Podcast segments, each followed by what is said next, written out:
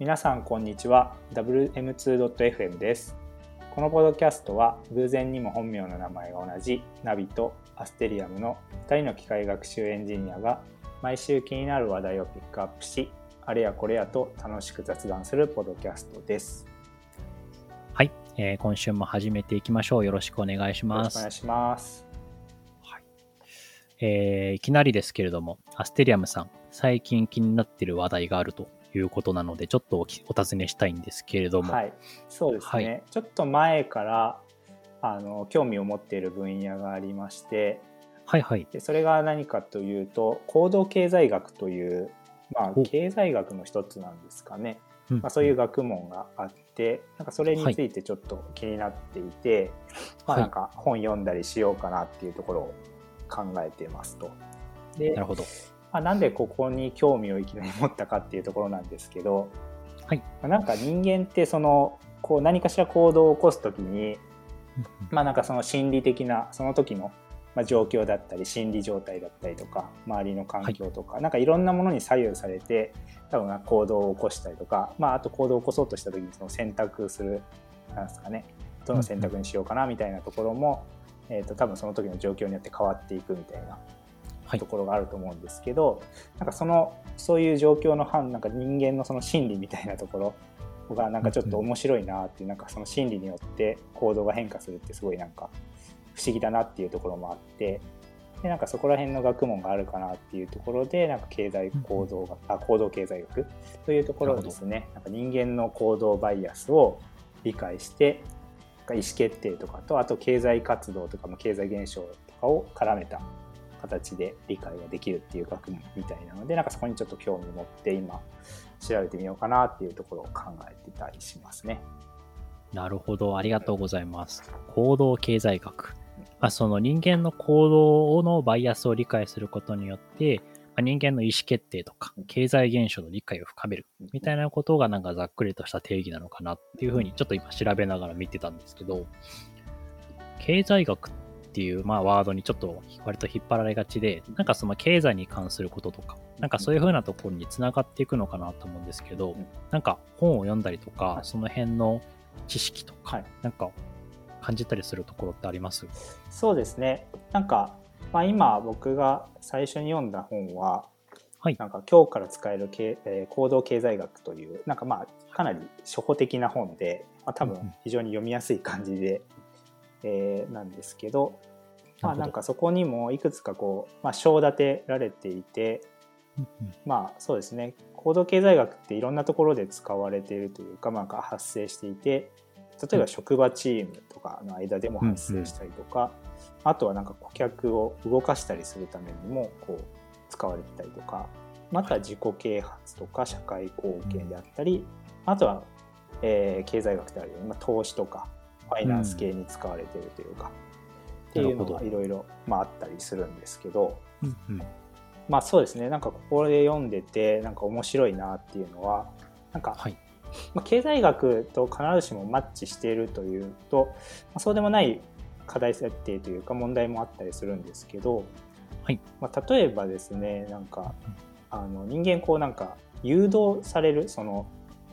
例えばなんかこの列に並ぶとかはいって。いうのもなんかこう印がついてるとついなんか印にこう従って並びたくなるみたいな、なんかあの心理的な状況があるお店とか例えばなんか足跡のマークがあるとか、うんうんうん。線が引いてあるとなんかそれに沿って並びたくなるっていう多分性質があるんですけども、はい。まあ、。なんかこのなんていうんですかね。まあそこって別にその通りに並ばなくてもいいとは思うんですけど、はい。まあ、でもなんかその誘導みたいなのがあのあるっていうのはこれがなんかなるほど経済学用語で言うとナッジって言われる、えやつで、はい。まあ、なんかこれがいろんな人の意思決定にも関連してきて、まあ、良い選択できるように手助けしてくれるような効果があるっていうのが、まあ、ありますね。なるほど。でなんかその例の一つとしてトイ男の人は分かると思うんですけど、はいなんかトイレに男性用のトイレのところになんかマークがあるのを経はい。験あると思うんですけど、なんかそこ的みたいなのがあって、まあはいつい多分狙いたくなるみたいななるほど、なるほどって。いうのがあるんですね。でだそこに狙うことによって、まあ飛び散りが少なくなるとかはい。っていうのがあるので、まあ、なんかそれも一つのこうその誘導されていてそこにまあ行動をこう無意識的にもなんか行動をこうなんていうんですかねあのうんうんガードガードレールのようにこうあの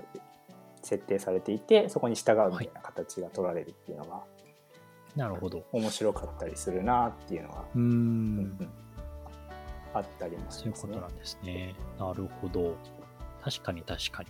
なんかついつい当てたくなる気持ちはうんうんうんわかる気がする。そうなんですよね。確かに確かそうなんですよ。に。なるほど。であとはですね、まあ、なんかいろいろとあったのが、まあ、あとはなんか人間のこれもまあ心理のところで言うと、まあ、なんか損失回避の性質っていうのが人間には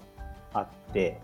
はい。まあ、なんか例えばなんですけどお金をこう1万円もらった時の喜びと、まあ、1万円を失った時の悲しみっはい。ていうのは、まあ、プラスマイナスしてもこうゼロにはならないっていう。性質があって人間はなんかよりこうマイナス方向になった時によりこうなんですかね、えっ、うんとそのマイナス方向の受け取り方が大きくなるはい。性質があるのでこの場合だとなんかもらった喜びより失う悲しさの方が大きくなるみたいなっなるほど、なるほど。ていうのはなんか確かにそうだなっていうのも。うんうん、あったりするなっていうのもありますね。確かに。そうですね。この辺は、あの、まあ、改めて自分の経験と、あとは実際にそれをやった時を妄想してみると、うんうんああ、その通りだなって思いますねうん。やっぱり、もらった時嬉しいけど、失った時ってめっちゃショックじゃないですか。うんうんそうっすよね。それは確かにそうな気がするし。あとは、この辺ってもしかしたら金額とかにもよるのかななんて思ったりもしていて。うんうんうんうん。なんか例えばまあなんか100円もらった時とかだと、なんだろう、なんか、その辺のバランスみたいなのって若干変わったりして、うんうんうんあとまあ100万円もらった時とかっていうのもよりまた顕著になったりとか、なんか、そういうのもあったりとかするので、ちょっとここを深く見てみるとより面白いことが分かりそうだなって、ちょっと聞いてみて思ってました。ここら辺はすごい面白そうだなっていうのもありますし、なるほど。まあ、あとなんかそのお金とかよりなんか人間はこの経験をもらった方が満足が長続きするっていうなんか例も紹介されていてこれなんか Google で、えー、と行われたあ話なんですけどはい。なんか報酬をですねまあなんか現金でもらう方がもものとかより経験とか品物よりも現金でもらうことをこうの望む人が、まあ、事前のアンケートでは多かったんですね。でまあ、なるほど。現金の方が有意義と感じる人がまあ多いっていうような調査があったんですけどで、まあ、そこでそのグループをまあ半々に分けて、はい。まあ、半分には報酬を上げる、まあ、実際のまあ金額ですね。お金を上げるっていうのと残りの半分はなんか旅行とかなんか物とかを報酬として渡すっていうような実験をしたらしいんですけど、はい。まあ、その時に実際じゃあどうだったかっていうとやっぱり、えっと、現金をもらったグループよりも、まあ、旅行とか品物をもらった報酬としてもらった人の方がなんか満足度としては高かったらしいですねうー。ん。なるほど。でこれはなんかやっぱ報酬の記憶っていうのがよりお金をもらうよりもなんか経験をもらった方が例えばなんかハワイに一何ヶ月1週間旅行プレゼントみたいなのででハワイに行ってはいなんか経験をしたっていうところの方がやっぱ経験としてはやっぱ記憶には残りやすい、単純にお金をもらうよりは。っていうのでなんか満足度が上がるっていう、えー上がったっていうのがあるみたいですね。なるほど。面白いですね。そうです、なんか直感的に言うとお金もらった方が嬉しいんじゃないのって思っちゃいますけどね。うんうんうんでも、そうねそうか。なるほど。これはなんか実この Google のなんかワークルールズという、まあ、本があるんですけどはい。多分本当 Amazon でも普通に購入できる本なんですけど、うんうんまあ、そこにちょっともう少し詳しく実験の詳細が載ってるみたいなので、なるほど。まあ、気になる人はもう少しちょっとそうですねそこら辺を読んでみると面白いかもしれないですねこの話にうん関して、うんうん。なるほど。うんうん面白いですね。うそうですね、ん。この辺なんかナビさんも行動経済学系の本を、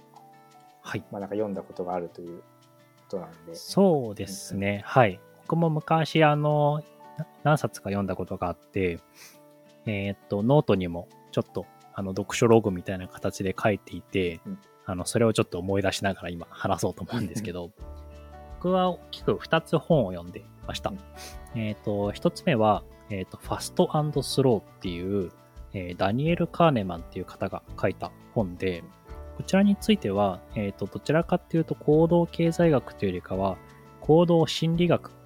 に近い。いような内容ですね。どちらかっていうと、その人間の意思決定とうん、その、なんだろう、意思決定が、まあ、心理学的に、かつ科学的にどんな形でアプローチして、あの、どういうふうなものなのかみたいなのを解明する本に近くて、まあ、経済の要素はあんまないんですけど、その人間の意思決定って何でできてるのみたいなところを、なんかがっつりと語っているような本になります。なるほど。いや、これは結構ですね、面白くてですね、はい。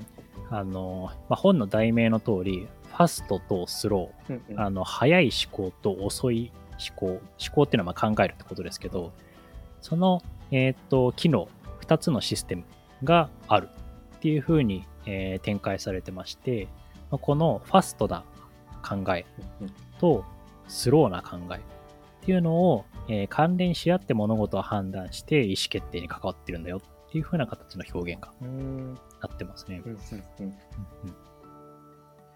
そうですね。例えばですね、えーっと、まあ、なんか、ある人の性格診断から、うん。なんか、この人はどういう職業に勤めているか、うん。職職業か、みたいなところを当てるみたいなお題があったときに、例えば、内向的な、内向的でめっちゃ本読むの好きで、インドア派っていう人が、うんうん。えー図書館に勤務しているか、商社に勤務しているか。はい、どちらの確率が高いでしょう？はいはいっていうと、はいアステリアマさんいかがですか？それはですね僕もなんかこの似たような話をこの本で見ましたね。っていうのを見ると多分、い。まあいなんかまあ素直に考えると図書館ってはい。思うかもしれないんですけど、なんかやっぱ図書館の数とかなんかいろいろ考えた時にやっぱあの割合的に考えてやっぱ商社の方が、まあ、なんていうんですかね母数が大きいというかそうですね。あるんで多分実際は多分商社なんだろうなっていうところですね。ですです。まさにその通りです。あの、圧倒的にやっぱり図書館って、き商社の、あの、まあ、数もそうですし、商社って何千人とか何万人とか勤めてたりとかするので、圧倒的母数で言うと明らかに商社の方が多いので、基本まあ商社って答えるべきなんですけど、なんか人間のその、なんていうんですかね、えーっと、ステレオタイプ的な考えで、なんか本好きだったり、インドアっぽい人ってなんか図書館に勤めてそうみたいな、そうですよね。なんかそういうあの連想みたいなところっていうのが、うんうん。えーこの本で言うとまさにあのファストなうん考え、もうあの直感みたいな感じですね、はいはいはい。こういうふうな判断をく下してしまう。うんうんうん。みたいなことがよく言われてます。なるほどなるほど。でそれに近しいことでなんか第一印象が良かったらなんか知らないところでもなんかめっちゃこの評価高い人みたいな。なんか例えばなんか挨拶がすごく大きか大きくて元気いい人ってなんか性格良さそうみたはいいな、はいはい。そういうのあると思うんですけど、うんあのそういうのをハロー効果って言ったりしていて、これもそのファストな思考が支配している、えー現象みたいなこなるほど。とらしいですね。なるほどですね。確かに。こうなんか僕の方にもなんか書かれてたのはやっぱそういうなんか本能的に判断する、まあ、直感的にこう判断するっていうところは、なんかはい。ヒューリスティックな効果があるっていう、まあ、言われているみたいで、うんうん。なんかここで例えばなんか問題というか例として出てたのははい。やっぱり、ねえっと、思いつきやすい事柄を重視してしまう特性がやっぱあるらしくて、うんうんうん。で例えば問題があるんですけどなんかまあはい。どちらの英単語が多いでしょうかっていう問題で1番が R で始まる英単語、はい。で2番目が3文字目が R の英単語。っていうのでこれなんかまあ答えは特に載ってないんですけど、はい。あのなんか実験によると150人中105人が、えー1その R で始まる英単語ですね、はい。うっていうんのを答えてたみたいでこれまあ3文字目が R の英単語ってなかなか多分人思いつかないと思うんですよね。そうですね。でもなんかうん直感的に R で始まる単語だとなんかルールとかなんかいろいろはい。ある、あの思いつきやすいのでそうですね。多分、まあ、1を選びたくなるみたいうん、なうん。思考になるんでしょうね。なるほど。で印象の強さとかなんかうん思い出しやすさとか、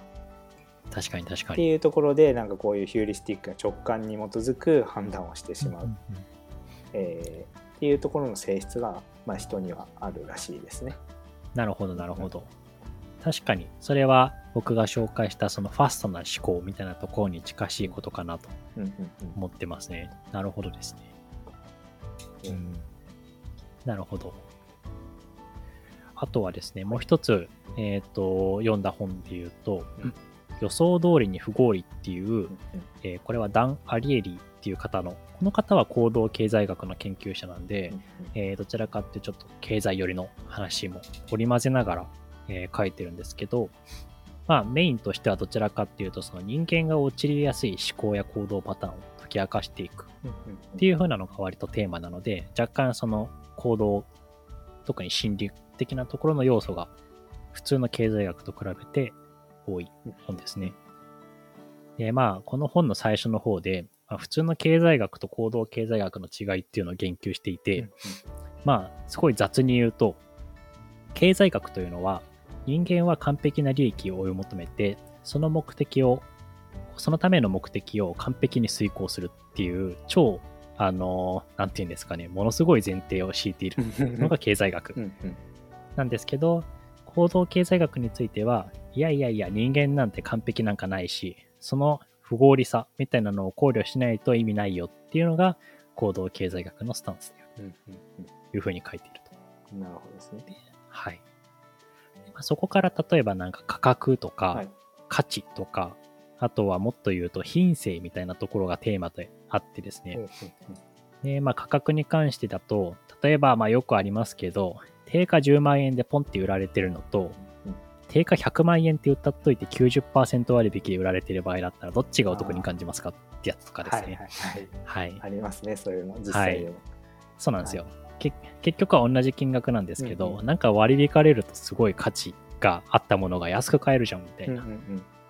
そういうあのお得感を出すっていうのが、あの割と、あのなんていうんですかね、人の心に訴えられるようなうんうんうん。やつですね。まあ、これやりすぎると継承法に引っかかりますけど、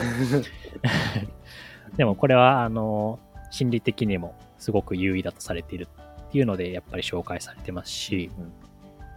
あともう一個面白いのが、あの、品性っていうテーマのところで、はい。えーっと、人間ってお金が直接絡むと、ズルとか詐欺をしにくいっていうふうな主張なんですね。で、具体的にやった実験が、えー MIT っていうアメリカの大学なんですけど、そこでの学生寮で、あのー共用で使われている冷蔵庫の中に、あのーコーラの瓶を6本置いて、あのーまあ、誰でも飲んでいいよみたいな形ではい、あえて置いておくんですね。はい。そうすると、やっぱり数日経つと全てなくなっちゃう。うんうんうん。まあ、誰かしらに飲まれちゃうみたいな感じ。まあ、よくありそうな感じなんですけど、はい。一方で、あの、机の上に置かれている1ドル札うんうんうんが、誰も取らずにずーっと残ったままになってたうんうんうんんですよね。つまり、あの、なんか物、例えば今回で言うとコーラだと、なんかちょっと盗んじゃえとかパクっちゃえみたいなことを思いがちなんですけど、うんお金があからさまに置いてたらみんな取らないらしいんですよ。うんなるほどですね。はいうん。うんなので、あからさまにそのお金が絡んでるとズルしにくいみたいな、そんなことを指摘しているはいはいみたいです。はい。なるほど。確かになんかまあ物とか、まあ、冷蔵庫とかに入ってるものだと、まあ、誰のかわかんない、まあ、何人か人がいれば、まあ、1うん。本ぐらい飲んでもいいかみたいな、そうなんですよ。思。考になっちゃうのかなっていう、うんうん、思いますね。で確かにそうです机のね。上に1ドル札置かれてるだけだと、まあ、取ったらもう、まあ、すぐ分かっちゃいますしなんか、うんうん。確かにお金をそのまま取るっていうのは罪悪感とかも感じちゃうのかなってちょっと想像したりはしますね。そうですね。まさに。で結構、あの、割となんか何億円の詐欺みたいなのが、はいあの、絡んでくる事件とか最近あると思うんですけど、はいそういうのって大抵直接お金を盗んでるわけじゃなくて、うんうん例えば株とか、なんかそういう、あの、商品券、引換券みたいな、うんそういう現金じゃなくて、ちょっと代替可能な、あの、ものうんうんで、えっ、と、不正をするみたいな。そういうのはあるみたいなんですよね。脱税とかですね。はいはいはい。そういうのもなんか繋がってきて、ああ、なるほど、みたいなことを読んだ記憶はあります。確かに確かに。いや、面白いですね。そうですね。これは結構面白い本ですよ。そうですね。僕もちょっと、なんかそれをなんか、ツイッターでもなんか以前誰かに紹介された気がして、確かにすごい有名な本だし、はい。面白そうだなと思ってますね。うんうんぜひぜひ、はい。リスナーの皆様も、あの、行動経済学っていう本に関しては、あの、アステリアムさんが紹介してくれた本、ものすごくわかりやすそうで、すごく、あの取っかかりではいいと思います。そうですね。で、それに加えて、はい。僕の紹介した本も、ぜひぜひ、あの、面白い内容いっぱい載ってるので、読んでみてください。はい。そうですね。まああとはなんか、結構こう用語とかもいろいろあったりして、まあ例えばですけど、なんか現状維持バイアスとかあっていうのはなんかよくあるなっていうのをちょっと思って今紹介しようかなと思ったんですけど、あ、ぜひぜひ、なんかはい。まあ、なんか今いる、まあ、今現在の状態を人間ってこう高く評価してなんかなかなかこう状況をこう変化させるっていうことを好まない、はい。現状維持するみたいなやっぱなんか考えるんだけどやっぱ今のままでいっかみたいな感じのうーん。そういうバイアスをまあ持ってた持ってるっていうようなところで、はいなんかその、まあ、現状をこう変化させた後にまあ得るものと失うものってあると思うんですねなんか変化させるってことは。その時にこのなんか損をこう最初にちょっと説明したなんか損失回避の性質っていうので、やっぱ損を大きく感じてしまうんですね。うん。失ったものをより大きく感じてしまうっていうところがやっぱ働くんでなかなかその新しいことにこう踏み出せないっていうような思考に陥りがちっていうのはあるみたいですね。なるほど。でうん。例えばなんですけど、まあ、ここの例にあるのは、まあ、なんか仕事を辞めたいのに辞めれないみたいな。うんうんなんか転職するかみたいなのでなんかちょっと考えてみるかでなんか多分妄想してなんか収入、今より収入上がるかなとかなんかいい人いっぱいいるかなみたいなとか、うん。なんかそういうのを転職のことで考えたりするんですけど、はい。やっぱり変化することによってなんかなんか残業が増えるんじゃない？今よりやっぱサービス残業が増えるかもしれないしもしかしたらなんかパワハラの上司がいるかもしれないしみたいな確かにな。んか給料も下がっちゃうなんかあんまり上がんない上がり幅が小さいのかなみたいなところとか、うんうんなんかそういうのをこう考えていくとそっちのこう効果の、まあ、マイナスの面の効果の方がやっぱりなんか大きく感じてしまってなるほど。で、まあ、まあ今より今の職場でいっかみたいな感じで、なんか最終的に落ち着くみたいな話とかなるほど。っていうのはありますね紹介確かに確かに。まあ、そうですね。ちょうどその転職した経験とかでも言うと、やっぱり、まあ2回ぐらい転職してますけど、不安っちゃ不安ですよね。うんうん、そうですね、うんなんかいいのかな転職しちゃってみたいな気持ちはあるんですけど。うんうんとは言いつつも転職してるんで何とも言えないんですけど。そうですねでも確かに、やっぱりあの、今の会社でもいいんじゃないかっていう気持ちは、やっぱり芽生えますし、それになんか流されちゃいそうな、流されちゃいそうな時もまああるのうで、んうんその気持ちはすごくわかります。そうですよねまあ新しい会社に行ってこう、ね、今のように成果出せるかなとか、はい。まあ、人間関係がやっぱ、まあ、いい人もいればやっぱなんかなんていうんですかね合わない人も多分いると思うんで、そうですね、なんかそこら辺。辺でやっぱうまくいくかなみたいなっていうのは確かに確か多に。分考えがちっていうところはまああるものの、まあ、得られるものも、まあ、もちろんあるので、うんうん。まあそこをどれだけこうそっちをこうできるだけポジティブに捉えて自分を成長させる方に振り切るかみたいな確かに。気持ちになれるかっていうところは一つ転職とかだとうんうんあるのかなって思いますね。そうですね。うん。その一歩を踏み出せるかどうかみたいな そうですねと。ころですよねそ。うですそうですそうですはい。ですね。なるほど。いやここら辺はなんかやっぱすごい読んでて、まあ、本として読んで読み物としてもやっぱすごい面白いしなんか学問的にね。もやっぱなんかもう少し詳しく知りたいなっていうのは僕うんうんは個人的に思ったりもしますね。確かに確かに。なんか面白いですね。人間、今、自分一人一人脳みそ持ってるはずなのに、その脳みそってよくわからないうんうんじゃないですか。その自分のこの思考ってどっから来てるんだろうとか、なんでこういうふうに思うんだろうとか、なんかそういうふうなところの疑問って、やっぱりぼんやりとしてあって、だけどそれをなんかこういう本を読むことによって、あ、自分の考えってこういうふうなところから生まれてくるんだみたいなところがわかると、またそれはそれで面白いですよね。うんうんうんそうですね。なんか自分の行動は、まあ、こういうふうに学問でも説明できる部分があったりとかうんうん。っっていうところだしまあみんなやっぱ考えてることは人間同じようなことだったりするんで確かに。なんか不安にならないようになるとか、まあ、こういうのを理解した上で行動するっていうのもすごいいいのかなと思いますね。そうですね。まさにおっしゃる通りです。でなんかこういうまあなんか心理をついた多分、まあ、もう世の中にも物だったりとかサービスだったりとかまああるんでなんかまあ悪用される部分もまああるみたいなんで、そうですね。まあやっぱそういうのも理解した上でこういるとなんかそういうのに引っかかりにくいというかうんありますし、なんか自分のあの気持ちをコントロールできたりとかっていうところもあると思うんでうんうん。まさに。なんかすごい勉強になる部分が多分大きいと思いますっていうところですね。そうですね。はい。そうです。はい。ですね。今週は、そうですね、経えー行動経済学について、ちょっと勉強中っていうところで、まあ、2人でちょっとお話ししたっていうところになります。はい。なんか結構本もいろいろ、この手の本はいろいろと、まあ、あの、初学者向けの本から、まあ、ちょっと難しい本とか多分いろいろとあるのでなんか読ん、はい手に取って読んでみるとすごい参考になるかなって思います。そうですね。あの、リスナーの皆様もこういう本おすすめだよみたいなことが、もしあれば教えてくれたら嬉しいなと思います。そうですね。それなんかこういうのが話せればいいなと思います。はい、はい。ありがとうございます。じゃあ今日はですね、この辺りでまた次回お会いしましょう。はい。それではまた、ありがとうございました。ありがとうございました。